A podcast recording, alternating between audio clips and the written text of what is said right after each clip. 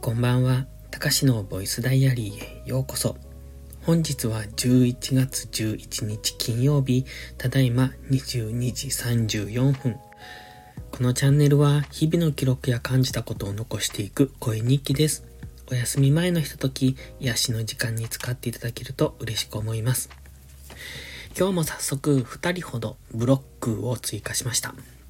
まあ、あの、よく見るアカウントなんですけれども、昨日のあの、投稿のタイトルを見て、よくいいねをしてくるなって思うんですけれども、まあ、このままブロックは続けていきます。どこまでブロックする人が増えてくるのかわかりませんけれども、まあ、でも、大体見る名前は一緒なんですよね。一定の人が同じように毎回毎回いいねをしてくるので、うん、まあ、ブロックしたらどうなるんですかね。その人のチャンネル自体に行けなくなるのか、それとも行ったらブロックされ、ブロックされてますって出るのか。うん、ちょっとわかんないですけども。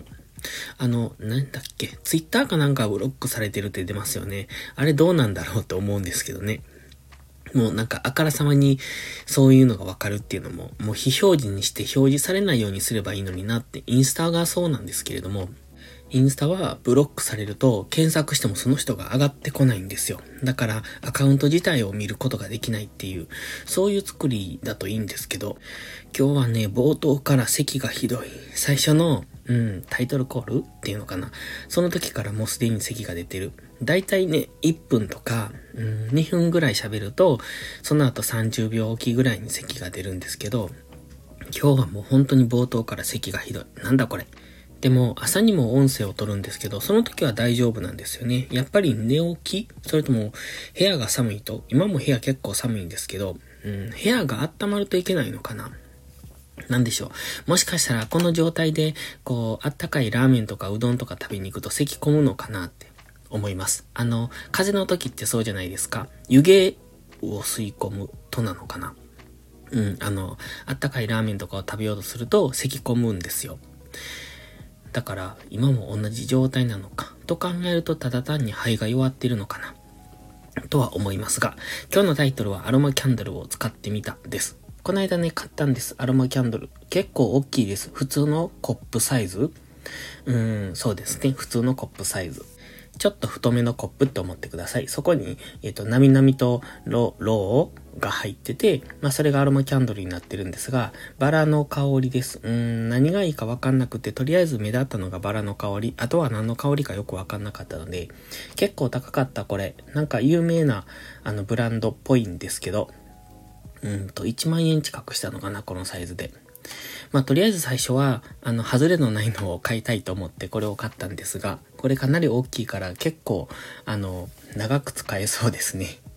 でね、最初、その火をともして、全体的にローが溶けるまで2、3時間はそのままつけっぱなしにしといてくださいみたいに書いてあったので、今日の昼、朝からかな。朝のその YouTube 収録とか、あの、有料投稿の収録の時にずっとつけっぱなしにしといたんですよ。だから午前中ずっとつけてた感じですね。いつも朝からそのアロマキャンドル焚きたいとは思わなかったんですけど、だからいつもね、夜に焚きたいなって思うんです。でも夜に2、3時間つけてる時間、あの、それだけ、その、その場にいるっていうことがないので、なので、今日は朝からにしたんですけどね。なかなか、なんというか、高級な香り。いい感じだと思います。うんと、部屋全体がほんのりと香る、いい感じだなと思って。ただやっぱり火が怖いですよね。周りに紙とかいっぱいあるので、ちょっとその辺は気をつけないとなって思いながらつけてます。まあ、あの、今後は夜にちょろっと、あの、こういった時間ですよね。夜の多分1時間か2時間ぐらいつけることになるのかなっていう、そんな感じです。まあ、できれば、うん、火を使わないアロマがいいのかもしれないな。まあ、今回はアロマキャンドルを買ってみたんですが、アロマオイルは持ってるんですけど、あの、ディフューザーとかね。でもなんか、こう自分にピンとこないなと思って、いろいろ試してみるのがいいのかもしれません。今日は、えっ、ー、と、今日のボイスダイアリーなんですが、えっ、ー、とね、いつも通りです。いつも、本当にいつも通り。午前中は朝ルーティン、昼から農業っていう。今日の農業はでも、あの、夜暗くなるまでやってました。んちょっと、その、作業が一段落つくのが、えっと、終わらなかったので、というか暗くなるの早いんで、終わったのが6時ぐらいかな。えっ、えっ、とね、今日の農業は白菜の収穫と、あとは消毒をしてました。えっと、白菜の消毒なんですよ。まあ、キャベツも一緒にするんですけども、油虫がね、結構ついてて、で、今日白菜の収穫をしてて、これは、あーんと、市場に出すようなのかな。えっ、と、段ボールの箱に詰めるんですよ。だいたい、うん、6個ぐらい。5個か6個ぐらい段ボールの箱に入れて、それを30ケース。で、一つの白菜は2.5キロから3.5キロの間ぐらい。結構大きいです。重い。で、それをまあ5、6個詰めて30ケースなんで結構多いんですよね。で、まあ、それをしてました。それを週1回してるんですよ。で、先週は、うん、全部で80ケースぐらい取ったのかな。先々週は50ケースぐらい。で、今週も、すでに50ケースぐらいは取ってた気がする。で、今日追加で30ケース。で、本当は50ケースしたかったんですけれども、そのアブラムシが多かったので、30ケースでやめて消毒をしたって感じですね。で、アブラムシね、結構ついてるんですよ。その白菜の中に、あの、こう、大きな葉っぱをめくると、中の方に固まってついてる時があるんです。で、だからついてるのってね、結構中の方までついてたりするので、葉っぱを1枚ずつめくっていくんですよ。めくると内側にいるみたいな。そんな感じで。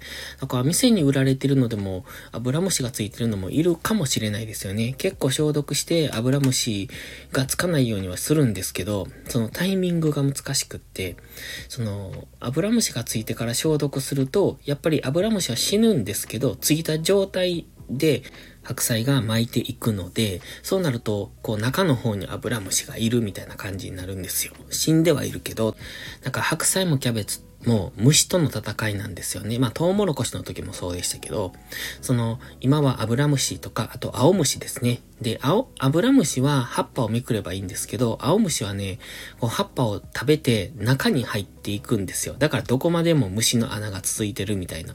で、中の中の方に、あの虫が動いているって、まあちっちゃいあの青虫ですけどね、本当にこう、どのくらい？1センチあるかないかとか、そんな5ミリとかそんなサイズな青虫なんですけど、まあそういうのが食べて、その後、あの、蝶々になっていくんで、まあその辺との戦いですね。だからキャベツとか白菜とか植えたところで、全く消毒をしないと、その辺はね、あの、なんだ、モンシロチョウ？白い蝶とか黄色い蝶いるでしょ？小さいの。あれがいっぱい飛び回ると思います。それは虫が白菜とかキャベツを食べて、まあそこで孵化するって感じですね。で、それを食い止めるために消毒をするんですが、だから本当に虫との戦いなんですよ。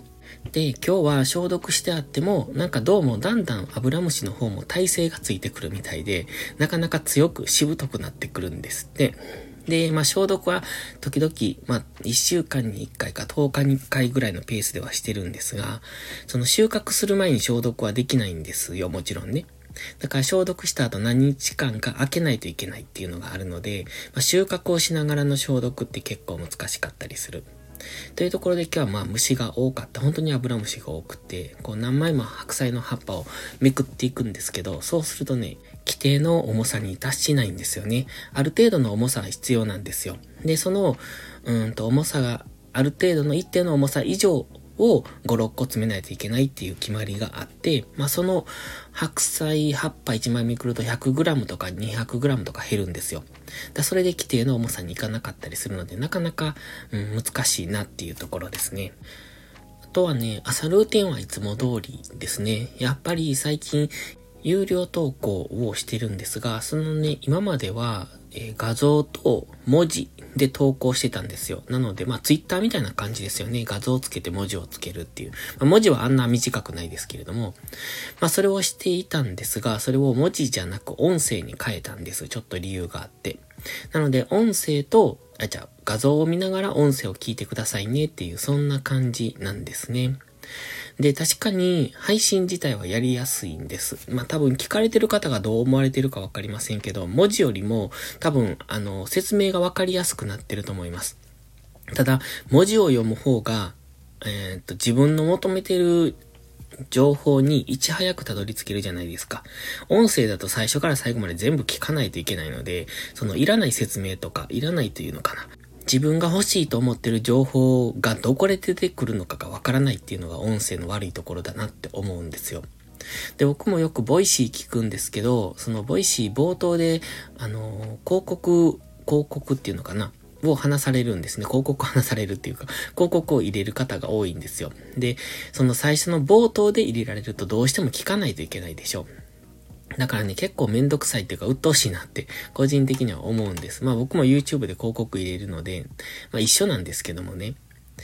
で、でもやっぱり音声っていうのはそういうところがちょっと、あの、まあ、YouTube はスキップできる。まあ、音声もスキップできるんですけど、YouTube は見てわかるけど、うん、なんか音声ってこう、なんていうのかな、形がなくってわかりにくいなって、あの、ながら聞きにはすごくいいなって思うんですよね。あと、聞き心地のいい声とか話し方をされる人はいいかなって思うんですけど、まあ、この辺も良し悪しなのかなって、ただ、うんと僕的にはその音声の方がやりやすいなとは思います。時間はかかるんですよ。今まで1時間で終わってたところが確実に1時間半はかかってるので、え時間は今まで以上にかかってます。ただ、うん、多分見る側からすると丁寧な配信になってるという風に感じるんじゃないかなとは思ってるんですけど、まあ実際の視聴者さんの声を聞いたわけじゃないのでわかんないですけどね。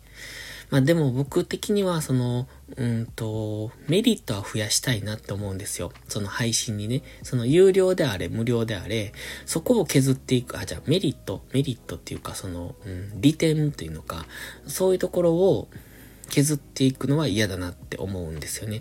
だから、うんと、いつも思うのが価格以上の評価っていうのかな。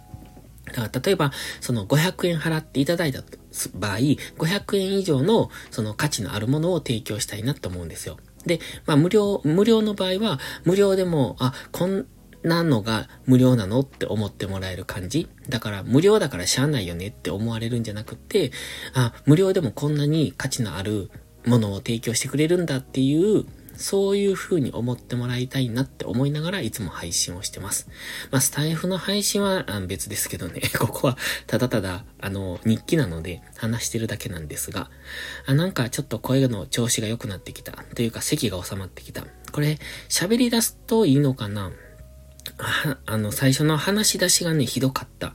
そして今はだいぶ収まってきているので、その途中で止める回数が圧倒的に減りましたね。なんでしょうね。うん、喉の調子なのかな？